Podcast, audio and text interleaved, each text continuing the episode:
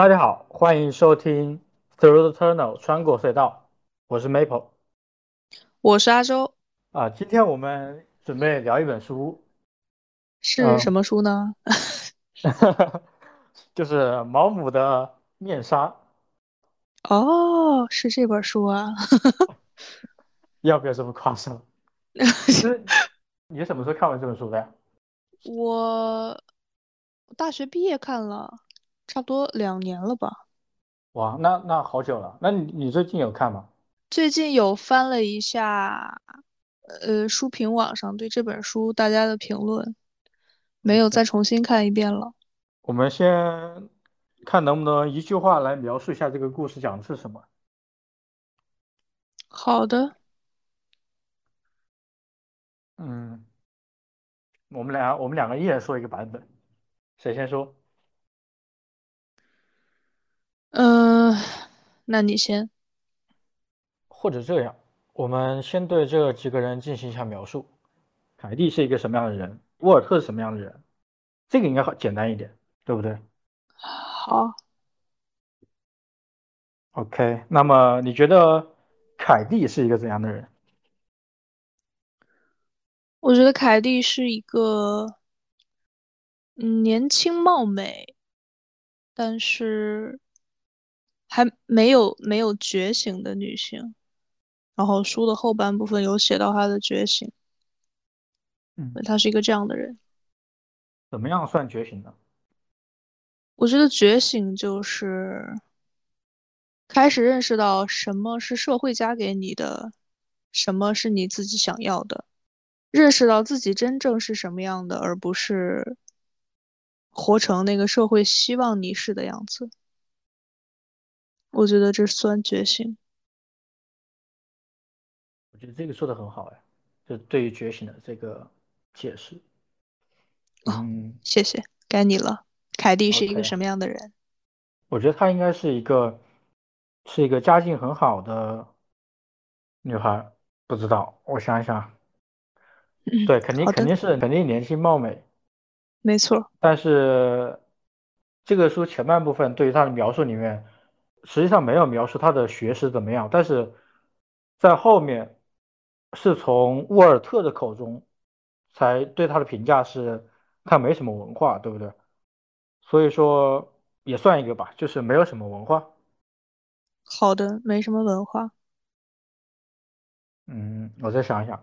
呃，我在读前面部分的时候，没有这实际上没有对他有没有文化做出一个判断，因为好像也没有提到。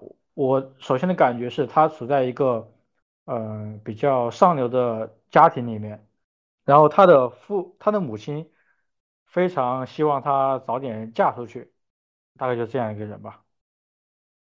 然后他好像也有点着急。好的，是的，我记得她。我记得她嫁给男主角是因为嫉妒她妹妹结婚比她早，对吗？我我我觉得她嫁出嫁的，我觉得主要原因是，是他觉得自己年年纪确实大了，这个是主要的原因。然后正好在那个时间点，呃，碰到了沃尔沃尔特，然后，嗯，然后也也正好是在那个时时间点，他的妹妹要结婚了。所以，他在他才非常在比较短的时间内就做出了嫁给沃尔特的决定。哦，是这样子。哎，我插个题外话好不好？嗯，OK。你刚提到说，你觉得凯蒂是一个没什么文化的人，就是能不能对这个没文化做一个定义？我觉得这个没没文化是相对于沃尔特而言的。这本书里面。我们可以知道，沃尔特是呃细菌学这方或者生物学这方面的专家。嗯，另外一个人物查理，查理他应该我们对他的文化程度其实没有一个判断，但是我们可以知道的是，那个查理是一个在人情世故上面或者说在做人方面，在这方面做的非常优秀的一个人。嗯，确实。我在凯蒂和这两个人物相比较的时候，呃，一方面。他和沃尔特比起来，就是相对没有学识的那一个，而他和查理比起来，他也是相对不那么具有社交能力的一个人。哦，了解了。我我做出这个评价，呃，实际上也是一个，也我只能做出一个相对的评价，因为我并不知道在那个时代那个场景中，呃，一般人受到教育应该是什么样子的，或者说应该达到什么程度。他至少是个贵族嘛，对不对？我觉得他应该是属于那种受到了贵族普遍拥有的那种教育层次，但是没有到专业的程度。嗯，那你觉得以我们现代的背景？以我们自己身边的这个环境来看，大家现在肯定都是受过教育的嘛。那么受过教育就等于有文化吗？一个人有教养和他受过教育，这两个是绝对是没有任何关系的。一个人嗯受过教育和他有文化，受教育和有文化，我我这么说吧，受教育可以让一个人有拥有更多的知识储备。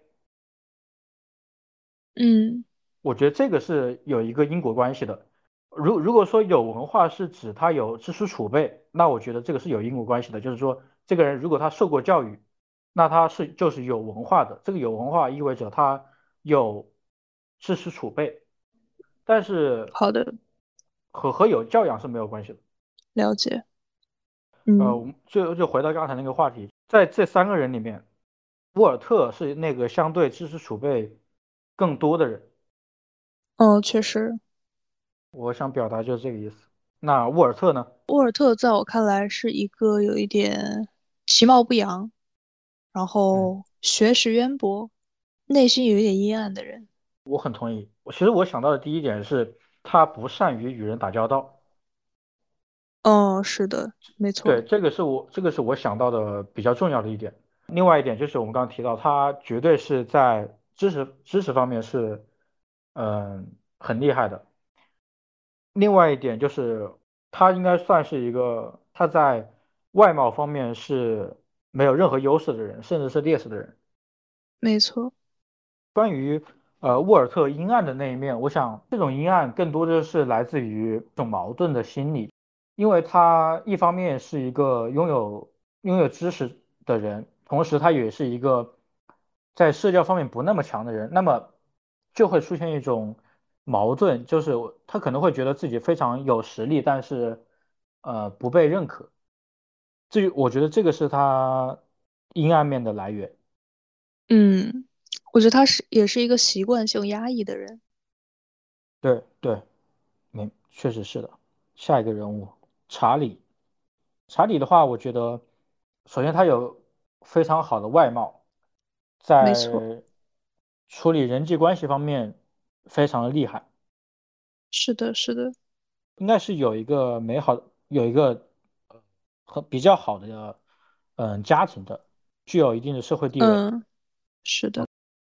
感觉我对查理的记忆也就是这些，非常好的外貌，然后良好的家世和社会地位，一个浪荡公子。我们在描述了这三个人物之后，其实我觉得这个故事就，我们我们想讲述这个故事，或者说讲述这个故事发生了什么，就比较容易了。我先来尝试一遍。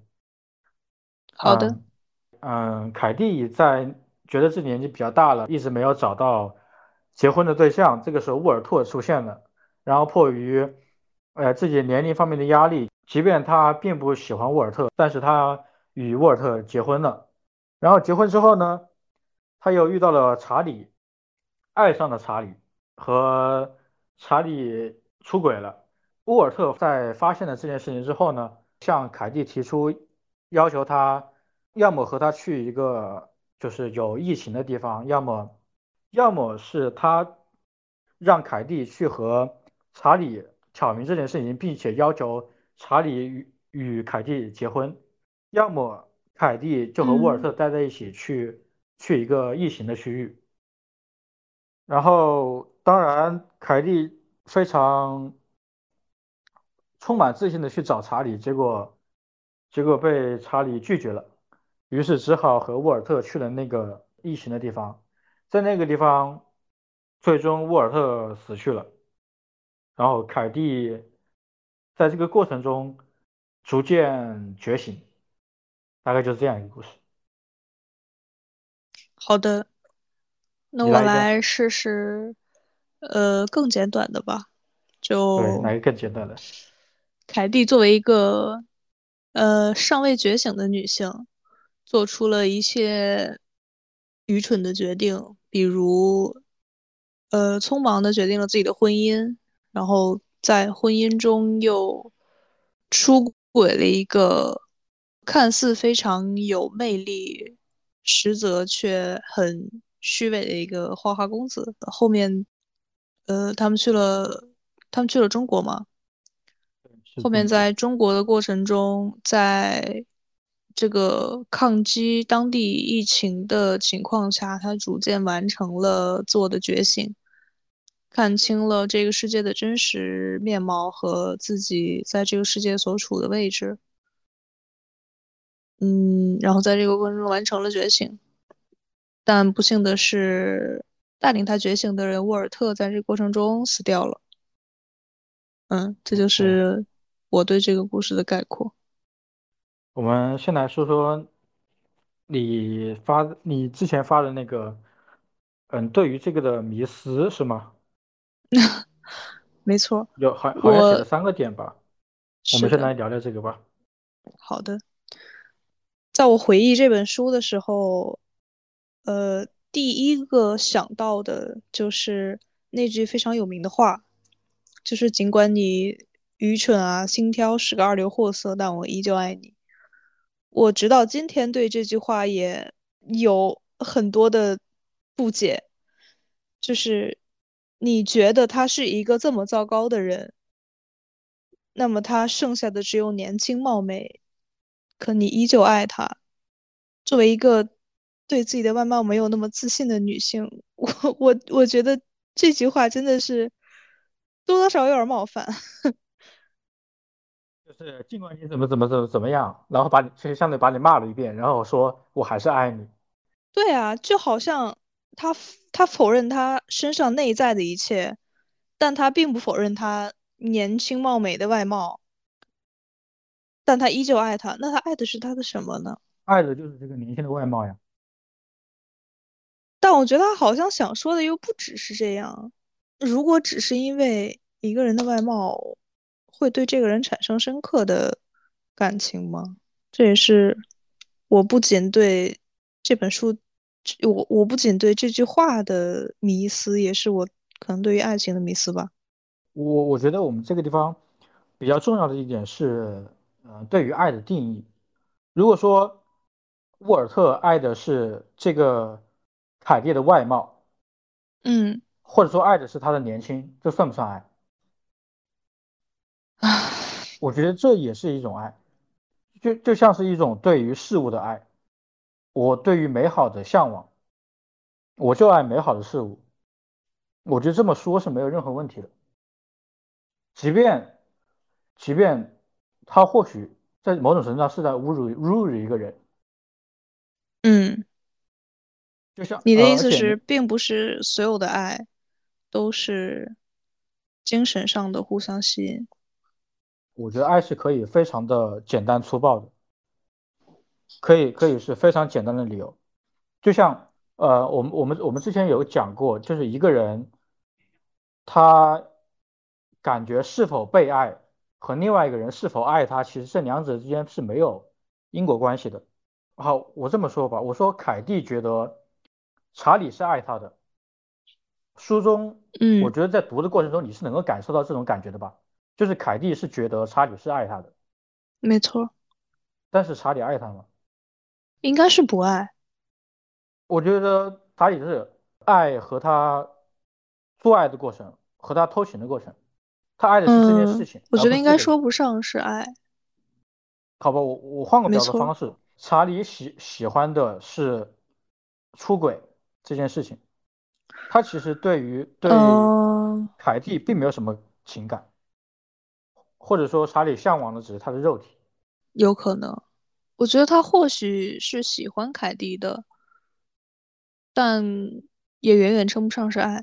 那你觉得这三个人之间，他们之间有爱情吗？我觉得他们之间没有两两的爱情，但是沃尔特对凯蒂有爱，凯蒂对查理有爱。那沃尔特对于凯蒂的爱是源自于什么？那一定源自于凯蒂的年轻貌美吧。然后又回到我们刚才那个话题了。如果说沃尔特喜欢的是凯蒂的年轻貌美，那这不能算爱情，不是吗？同样的，凯蒂对于查理的感情能算是爱情吗？我觉得这个这个应该是。我觉得对于凯，我觉得凯蒂对于查理的嗯，情感应该是爱情，应该是一种爱。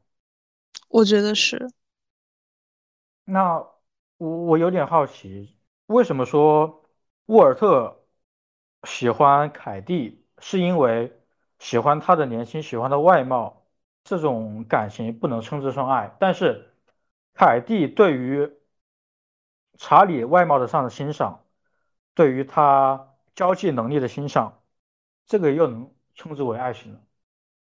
我觉得这两者其实没有本质上的区别啊，不都是对另外一个人外貌、外在的一些表现上的喜喜爱吗？嗯，没错，我们在讨论这个爱的时候，其实我们我们首先要确定的是，我们要讨论的对象是谁。我们先来讨论凯蒂，你觉得他有感受到沃尔特对他的爱吗？我觉得他有感受到，对，我也有感，我我也觉得他肯定是感受到得到的，但是他会，他不愿意接受这个爱，或者说他鄙视这种，他鄙视沃尔特对他的爱，没错，他鄙视沃尔特这个人，对他鄙视沃尔特这个人，因为他鄙视这个人，他把沃尔特的一切行为都降低评价，或者说鄙视他的行为。嗯嗯，那么，同样，我们再来看一下，我们站在凯蒂的角度看他和查理之间的关系。查理有对他做很做很好的事情吗？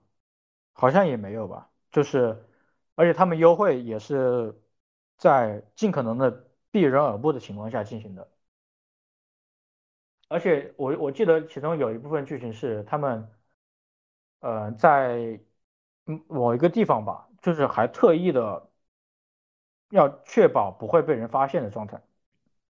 就是我们我们站在一个第三者的角度去看这这一种行为，我们是很容易发现，查理从头到尾都是非常保护自己的，没错，但是凯蒂依旧会觉得他和查理之间的各种行为都是查理爱他的表现，直到查理最终拒绝他，在那之前，他都觉得汤森是爱他的。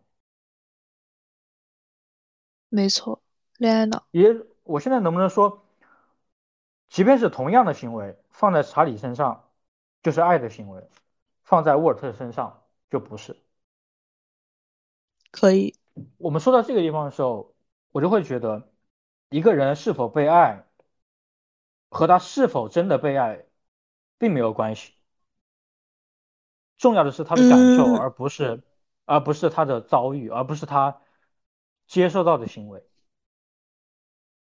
没错，所以说，其实这个地方站在凯蒂的这个角度，我们其实完全不用考虑，完全不用讨论沃尔特是否爱他，因为无论沃尔特是否真的爱他，对他而言都是都是无所谓的，都是没有的。同样，对于对于查理而言，无论查理是否爱他，他都是觉得他是被爱的那一个。嗯，我觉得我对于这句话的不理解在于，嗯，在我看来，沃尔特对于凯蒂有一种非常深刻的爱，他想要带领凯蒂走出他自己所身处的那个愚昧的世界。但是从这句话里，我似乎找不到这种深刻的爱的来源。那你的意思是不是说，深刻的爱也可能来自于浅薄的东西？我我我到，目前为止，我甚至都嗯，没有嗯，去定义这个沃尔特对他的爱。我我甚至觉得，沃尔特对于凯蒂的爱，可能是非常浅显的，也可能是非常深刻的。好的，包括你刚才说到了沃尔特对于凯蒂的拯救，说实话，我在读书的过程中我是没有这种感受的。我不觉得沃尔特是想拯救凯蒂，嗯，他的那套行，他他之后的那套行为，可以是单纯的出于报复，他可以是完全没有对于凯蒂一丝好的想法，就是想报复他。所以他只是想拥有凯蒂。我觉得，我觉得应该是这样的，应该是他没有选择的选择。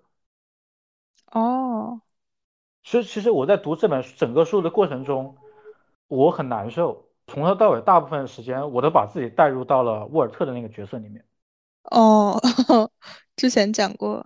我你看，我们就从头从头来讲嘛，我们讲沃尔特爱上凯蒂，他还能因为什么爱上凯蒂呢？因为年就因为年轻的外貌，也许是因为他看透了凯蒂着急的心情，他觉得这是一个机会，然后他就抓住了这个机会。也许他在其他任何女一个女性面前都是没有这样的机会的，只不过因为凯蒂年纪大了，就是一般的女性不会考虑他，但是因为凯蒂年纪大了，所以他觉得在凯蒂这里有机会，而恰好他抓住了这样的一个机会，仅此而已。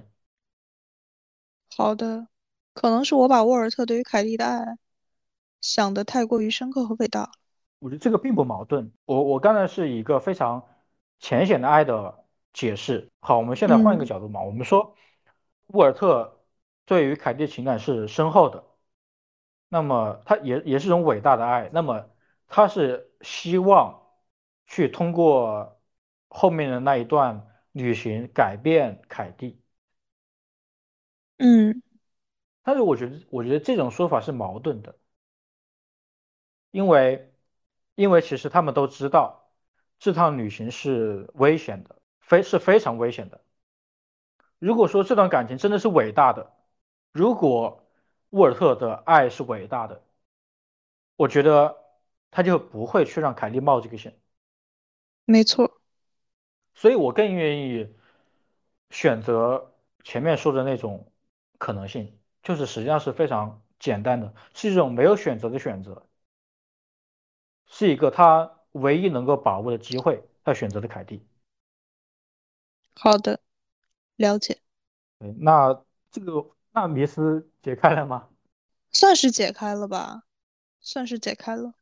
其实，就我我还想说说的一点，就是当然还有一种可能，有没有可能一个一个一个人？为了自己的自尊，他就是会去找那种二流货色。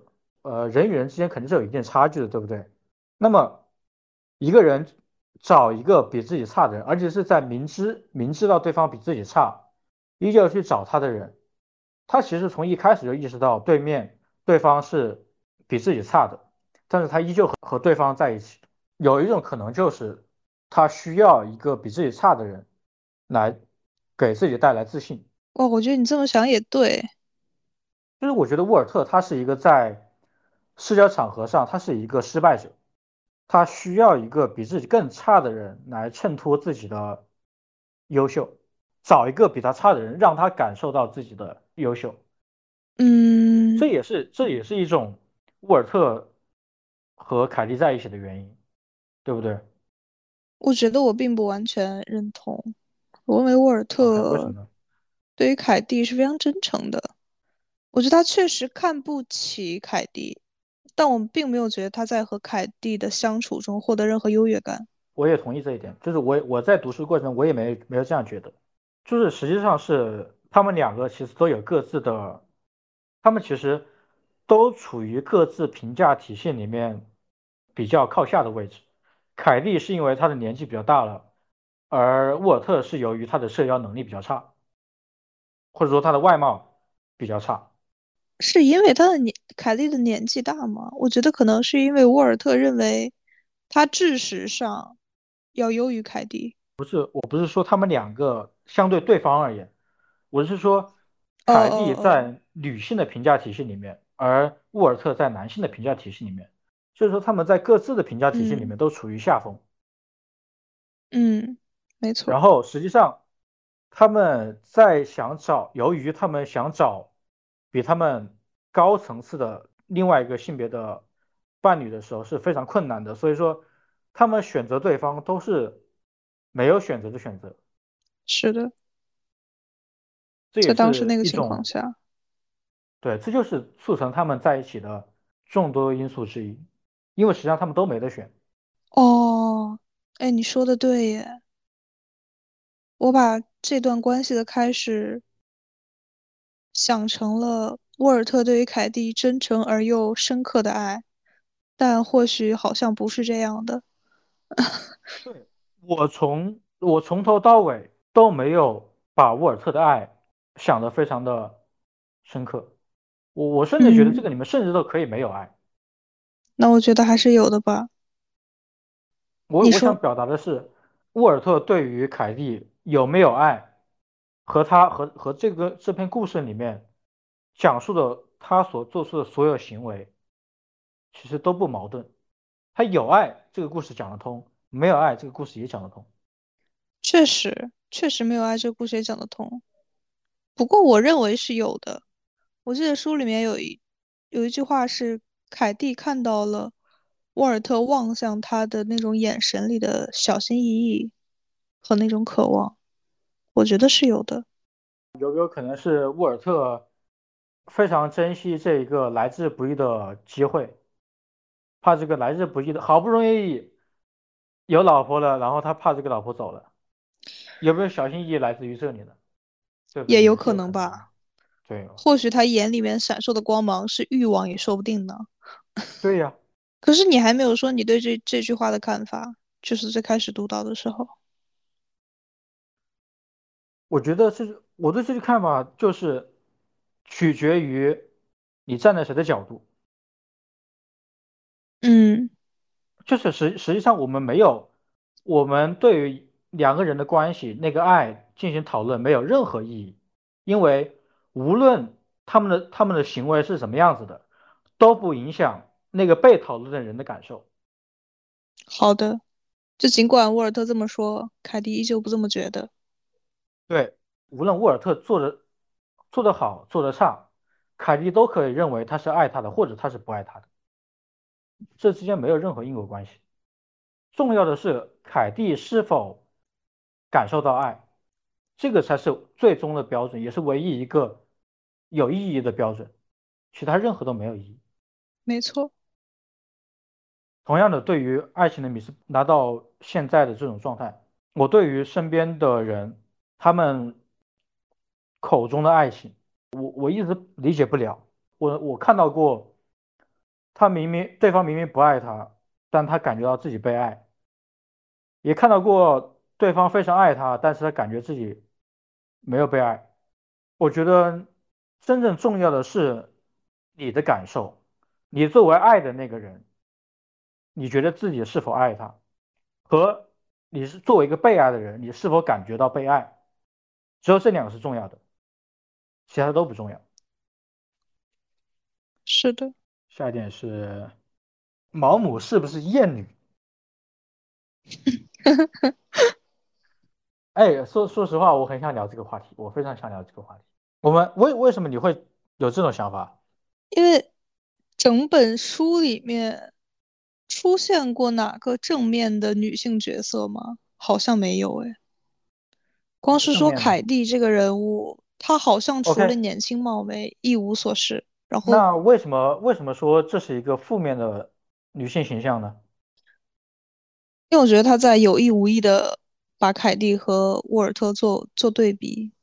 凯蒂虽然是光鲜的那一个人，但是我认为整本书有一个预设观点是，沃尔特在知识上优于凯蒂，是更是更值得被称赞的。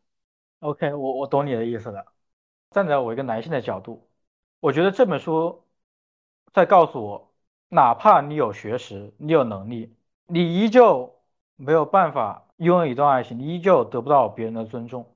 只要你有良好的外貌，你有好的交社交能力，你就可以不仅有一个美好的家庭还能有情妇。好，我们再来谈论凯莉这个角色，就是你只要长得漂亮，你可以有一个呃爱你、为你殷勤付出的老公，同时你还可以出轨高富帅。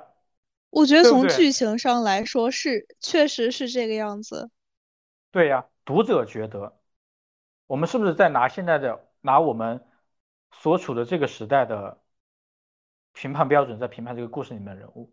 确实是这样，但我觉得嗯这就是毛姆的意图，他就是在赞扬沃尔特，贬低唐生。我觉得在任何一个时代，任何一个时代，出轨这件事情都是被会被贬低的，然后为人类做贡献，就是会被赞扬的那个。但是社会真的是这样的吗？嗯，你是说作为角色所处的那个背景，他们其实是没有太大的差异的，就是撇开读者的这种上帝视角。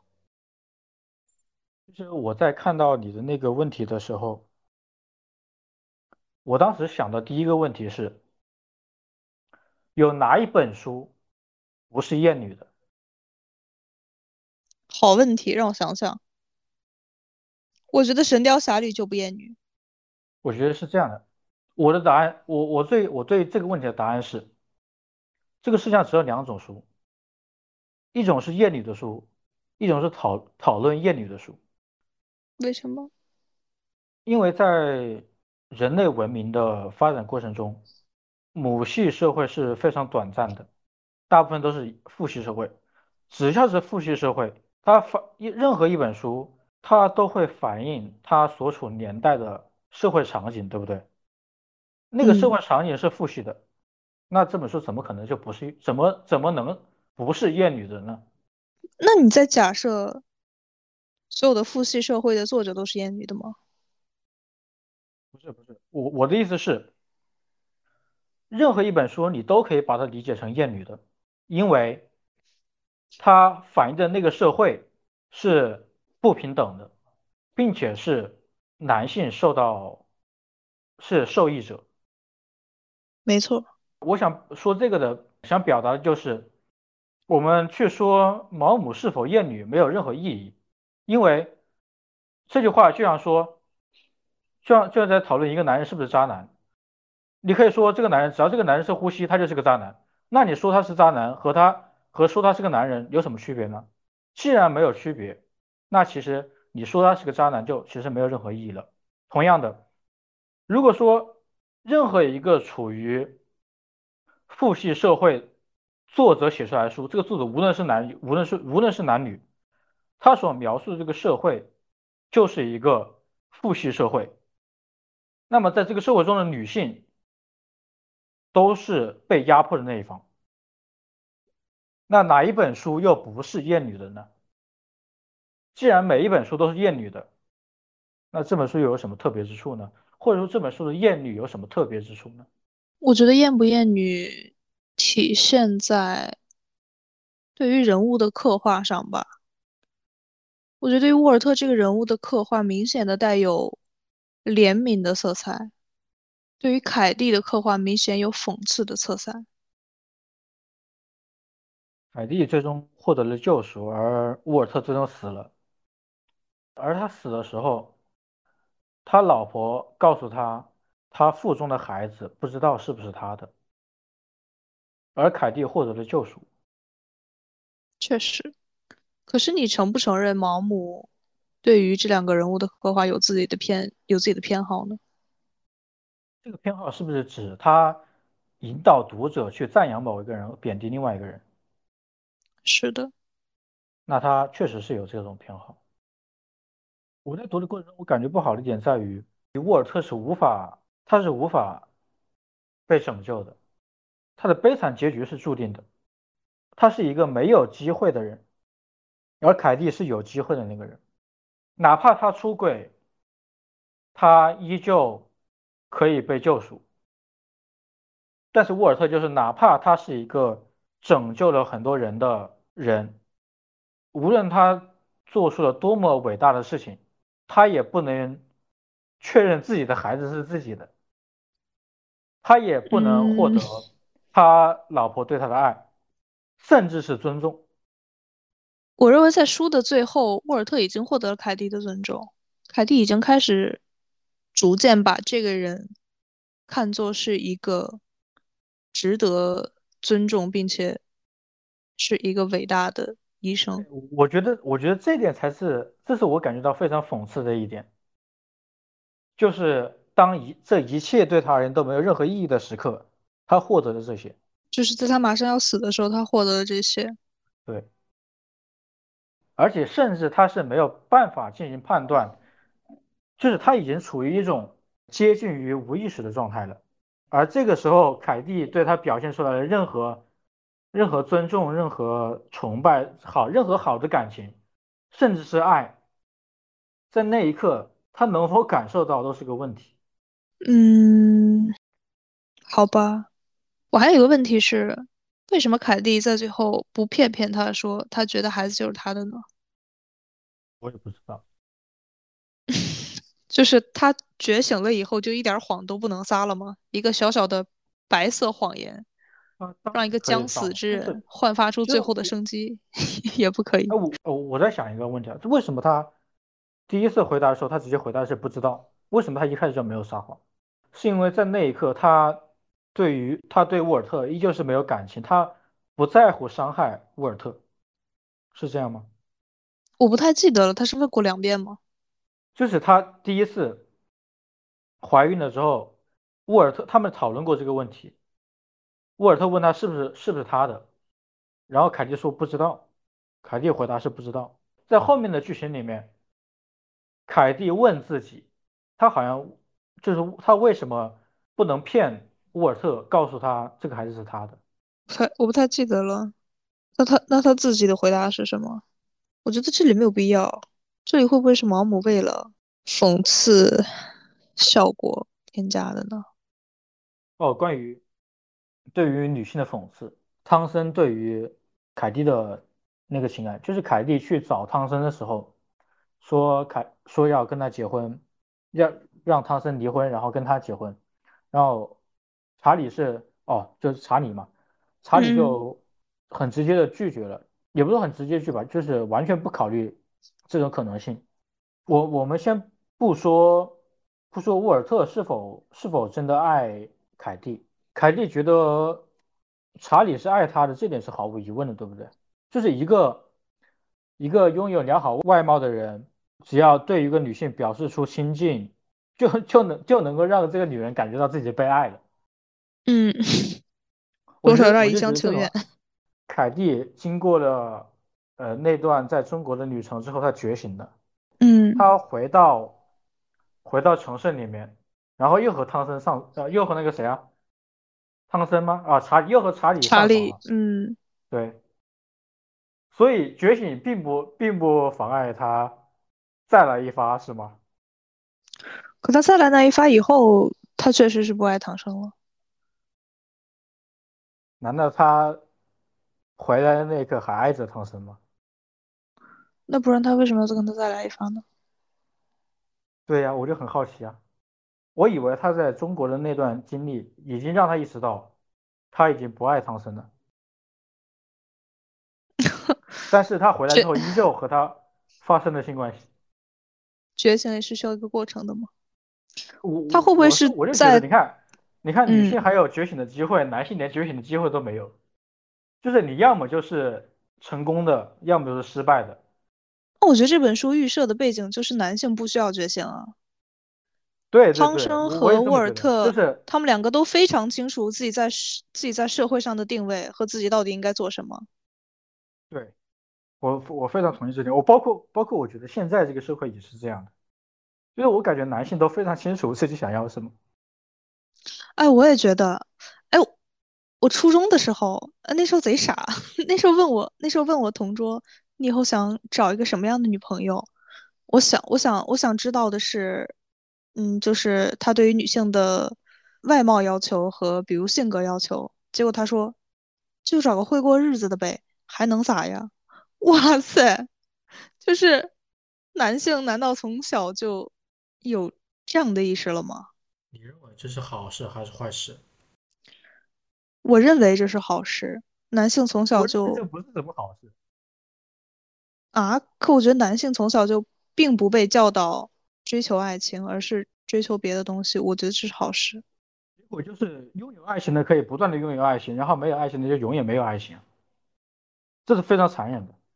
什么意思？我没懂，有什么有什么联系？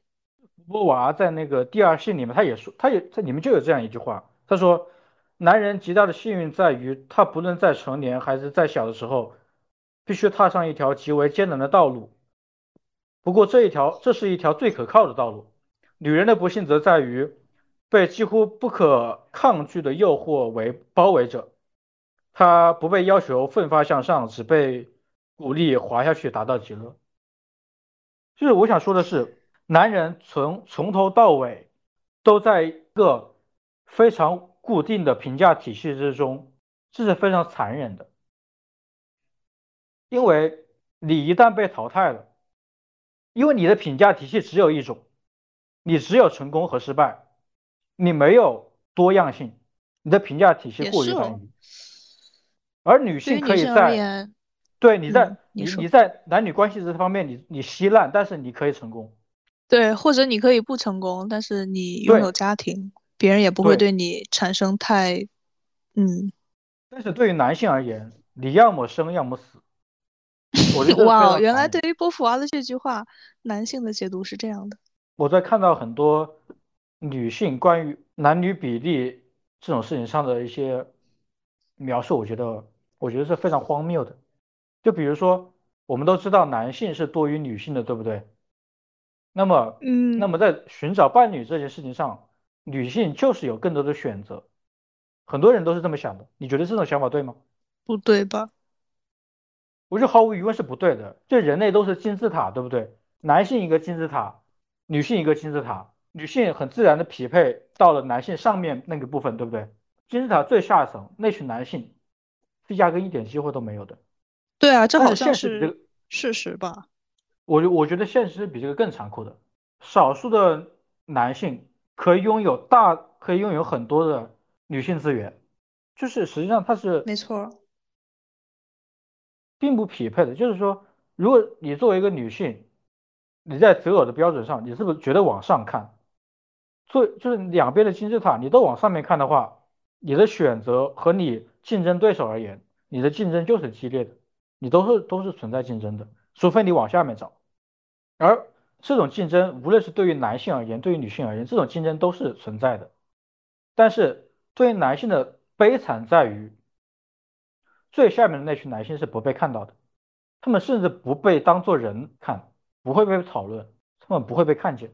他们不仅是不被女性看见，不仅是被女性忽视、被女性贬低，他们同样在男性社会里面会被贬低，因为男性的评价标准是多么多么的简单，简单到你一旦被做了一个判定之后，这个这个评价体系是过于单一，你一旦是处于下层的男性，你就没有机会。没有任何机会。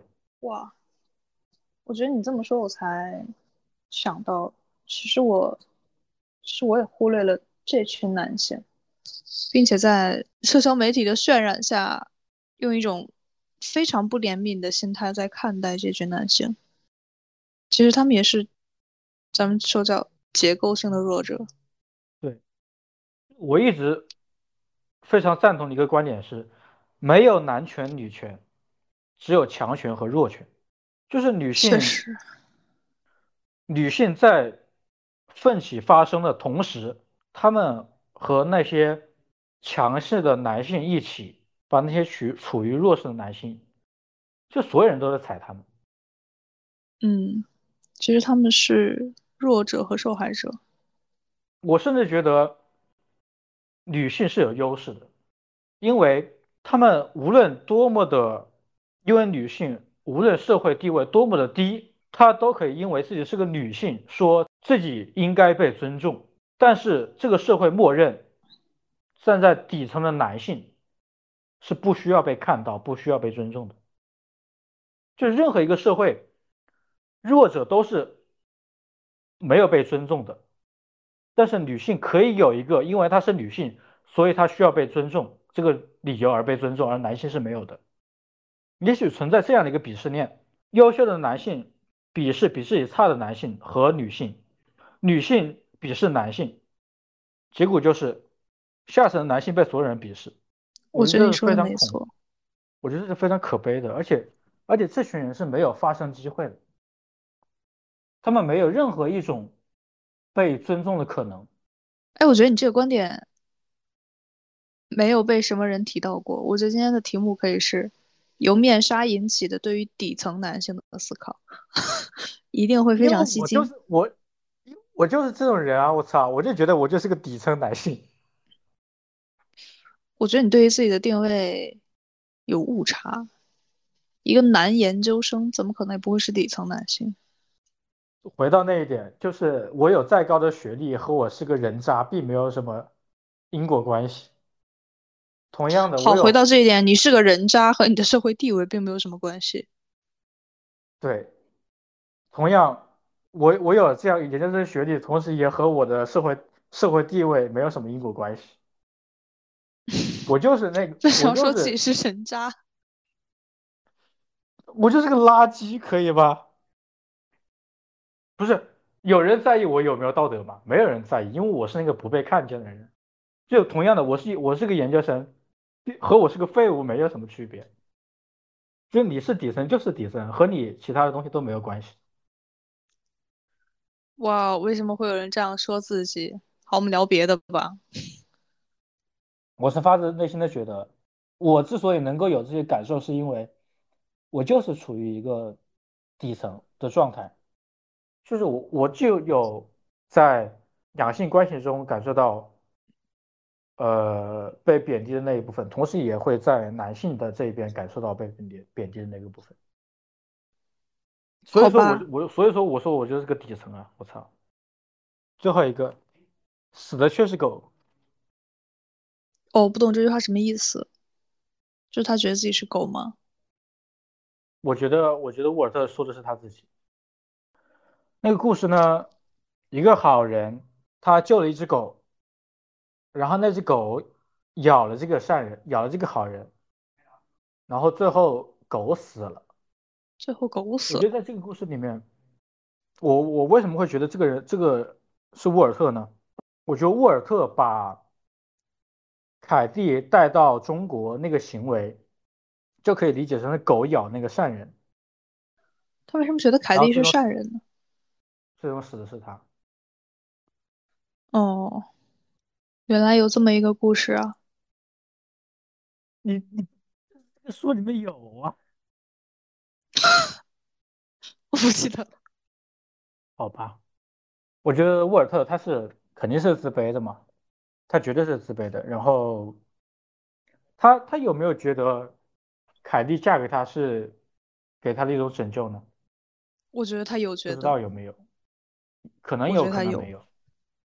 对，那可能是有的。他把凯蒂带到疫情的区域，很明显是希望伤害到凯蒂的。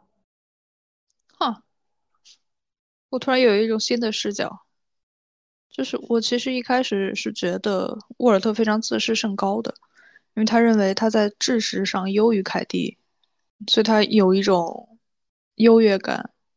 那我觉得通过你刚才的表述，他可能，他或许在凯蒂面前一直非常自卑。我我觉得这个是不不矛盾的，就是他一方面觉得又优越又自，卑，是吧？对对对，又优越又自卑，我觉得这个是可以存同时存嗯在的。嗯，这种自卑来自于他对于凯蒂的爱，也许就是因为有这种爱，嗯、他才会感到自卑。嗯，而且还有一点，我会这么说到这里，我会更加觉得凯蒂和沃尔特这段关系里面，凯蒂就是那个他其实是一个无所畏惧的人，他其实不在意这段关系，所以这段关系的破裂对他而言其实无所谓，而沃尔特才是那个希望这段感情能够存在的人，就是这种这两种心态的不不同，才导致了沃尔特是那个卑微的人。我觉得你说的没错。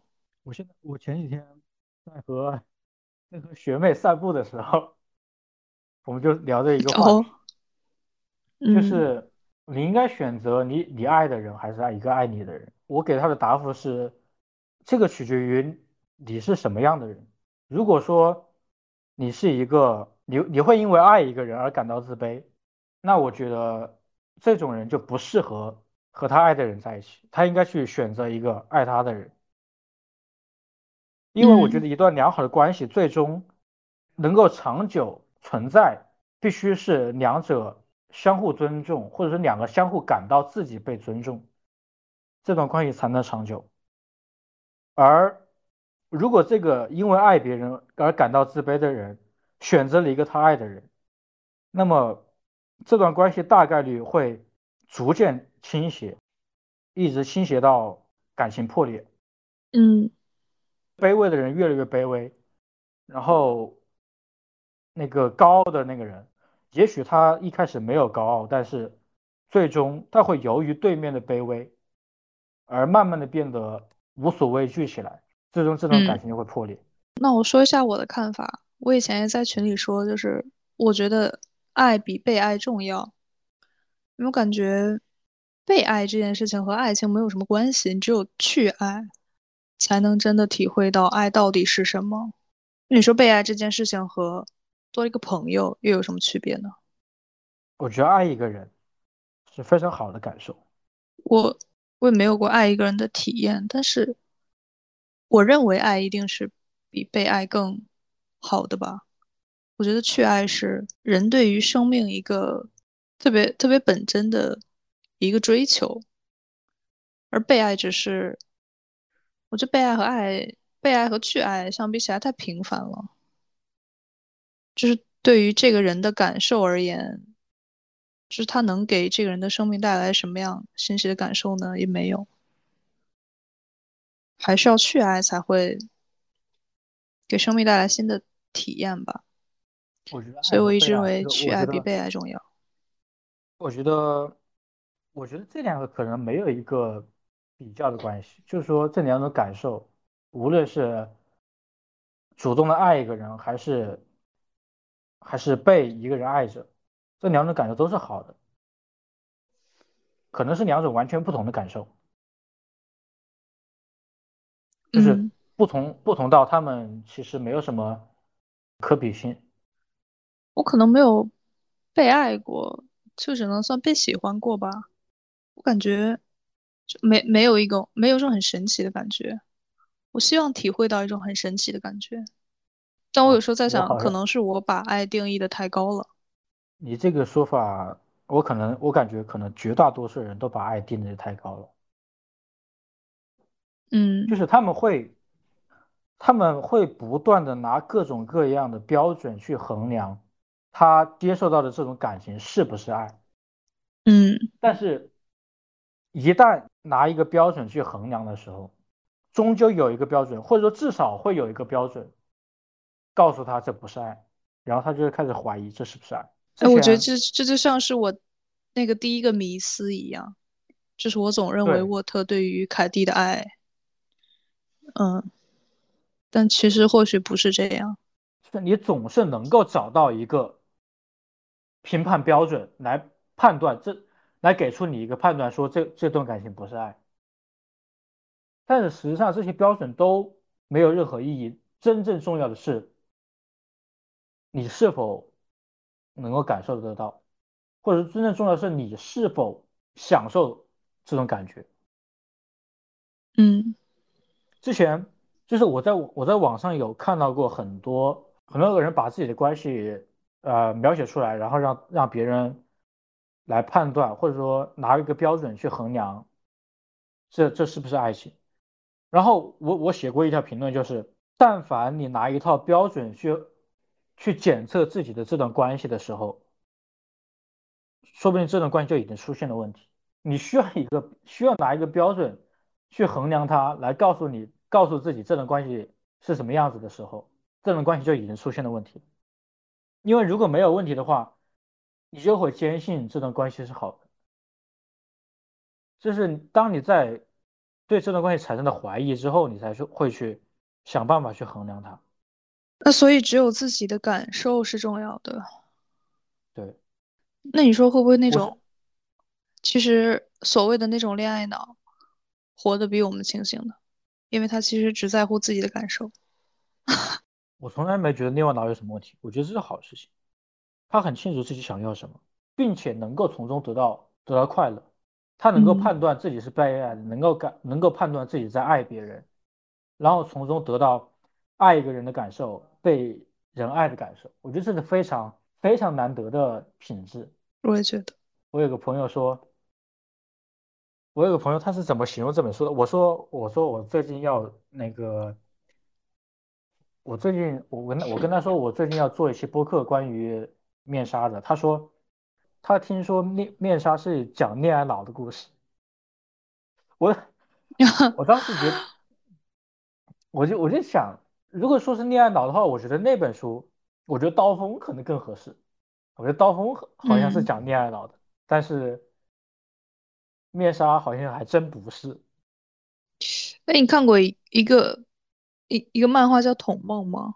没有看过那个，它是讲一个一个很破败的城市，然后这个城市的天空上面还盘旋着另外一个城市，然后大家认为那个另外一个城市是更加美好的、趋近于完美的城市，然后大家都非常想往那个更高的地方去。反正最后漫画是说，那个最高的地方，所有去了那个更高地方城市的人，他们其实是脑子被取了出来，放在一种溶液里。然后这个溶液里面会有一些电流，然后刺激着这那些脑子，让他们以为自己还活着，并且活在了一个理想的世界里。那我就想，是不是恋爱脑和这种就差不多，就是活在幻想里？但是其实活在幻想里又有什么不好呢？对，我非常同意这点，就是如果你真的能够让自己活在幻想里，为什么不呢？我觉得大多数人是，没有这个能力的，我我非常羡慕这样的能力。我一直都觉得自己是一个过于现实的人，过于残酷的人，所以才会痛苦。你要是真的真的能够让自己活在梦里，我非常我非常希望有那样的能力。嗯，就是就是如果有脑子取出来放在溶液里，但是你会觉得你自己过上理想生活这样的机会，你会抓住这个机会吗？呃不会，我希望我希望我是一个普通并且自信的人。我希望 我希望我能够获取那个获得那个自信，即便我普通。但是现实就是我知道，现实就是我没有办法获得那个自信。我也是，我我非常羡慕那些自信的人，无论他是否真的具有那个实力，只要他相他拥有那份自信，这就是我永远获得不了的东西。嗯，有虽然他在别人看。起来很讨厌，但他自己一定感受很好。对对对对，我非常羡慕这种人，啊，张翰，我我我可能希望自己成为这样的人，但是我知道我没有办法成为这样的人，而且社会对我们的规训是不要成为这样的人。更加加深了我对他们的羡慕。我觉得如果有脑子放在溶液里那种机会，我可能会选择这个机会。不会选择它的原因是在我的观念里面，我会觉得，无论是快乐的经历还是痛苦的经历，这所有的一切都是非常珍贵的体验，都能够让我觉得自己活着。就从这种角度来说，无论是好的体验还是坏的体验，我都是快乐的。嗯，所以我希望有各种各样的体验，我觉得这个问题的，我他其实在问，就是真实其实非常重要吗？不重要。恋爱脑其实活在一个并不真实的世界里，然后不不不不，我我想不信说的是，的人或许也不活在一个真实的世界里。我想说的是，没有人活在真实的世界里，所有的人哦，都活在自己的世界里，只不过这他自己的世界和这个真实的世界偏差了多少罢了，嗯，有的偏差的多，有的偏差的少。我羡慕那些偏差的多，并且依旧能够活在自己世界的人，当然是积极的那一面，可能消极的那一面我会受不了。我们是不是应该做到尽量让我们的世界和真实的世界不要偏差太多，并且尽量让自己的感受稍微好一点。我觉得这件事情是做不到的，因为实际上每个人能够，他只能拥有一个世界，那就是他感受到的那个世界。我们是无法感知真实的，或者说我们对于真实的感受始终是有偏差的。实际上我们没有一个比较比较细，我们没一个坐标，我们能够比较的只能是自己的和另外一个人的。我们不知道那个真实在哪里，倒也是。哎，我觉得我想要，我觉得我想要谈恋爱有有有一个原因，就是因为这样，我想要通过和一个人亲密的交流，来看到他的世界和我的世界究竟有什么区别。这这这 make sense 吗？我觉得这种行为可以达到你的目的，但但是我觉得可能结果不太好，就是看看你能不能。能不能接受接受那一刻，当你发现两个世界差别非常大的那一刻，你能否接受这种事实？能差别多大呢？大到可以让你立刻停止这段关系。如果他的世界是更好的世界呢？那岂不是对我有益？但是如果他的世界是个更好的世界，但是你发现你永远达不到那个世界呢？那我可以一直仰望那个世界。这真的好吗？而且我觉得最恐怖的点在于，当你发现对方的世界和你永远有差距，就是这个差距是永远存在的，你知道自己永远达不到他的那个世界，但同时对面也不愿意从他的那个世界降下来和你保持在一样的高度，或者说这种事情压根就是做不到的。我觉得也许在意识到这件事情之后，也许世界不能接受的事情。当然。当然也有可能是一件好事情，嗯，我有过，我有过和我和和一个跟我对于世界的理解非常不一样的人深入的交流过这些问题，嗯，结果就是我们无法理解对方，而且我意识我觉得这种无法理解是永存的，不可能改变的。嗯，结果就是我会选择立刻结束这段关系，就是甚甚至都不会去考虑说有没有磨合的可能，不会有。但是如果说我觉得两个人如果差别不是很大的话，共存是没有任何没有任何问题的。所以是不是因为这一点人才会想要找和自己同层次的人，因为活在相近的世界里？哎呀，你这个说你这个问题就。就非常主观，就有的人就是喜欢找个比自己差很多的，对不对？有的人就是喜欢找跟自己差不多的，有的人就是喜欢找比自己好的，这个很主观的事情。就是我们其实这么说，其实没有任何意义。Fine，你否了我好多问题哦。当然，你想讨论，我就跟你讨论喽。不要了，你已经否了我。感谢收听本期节目。我们的节目同步到小宇宙、网易云音乐、QQ 音乐、喜马拉雅以及苹果播客。如果你喜欢我们的节目，可以分享给身边的朋友。还想支持我们的话，可以在爱发电公众号和喜马拉雅上赞赏或赞助。我们会把节目中提到的内容放在 show notes。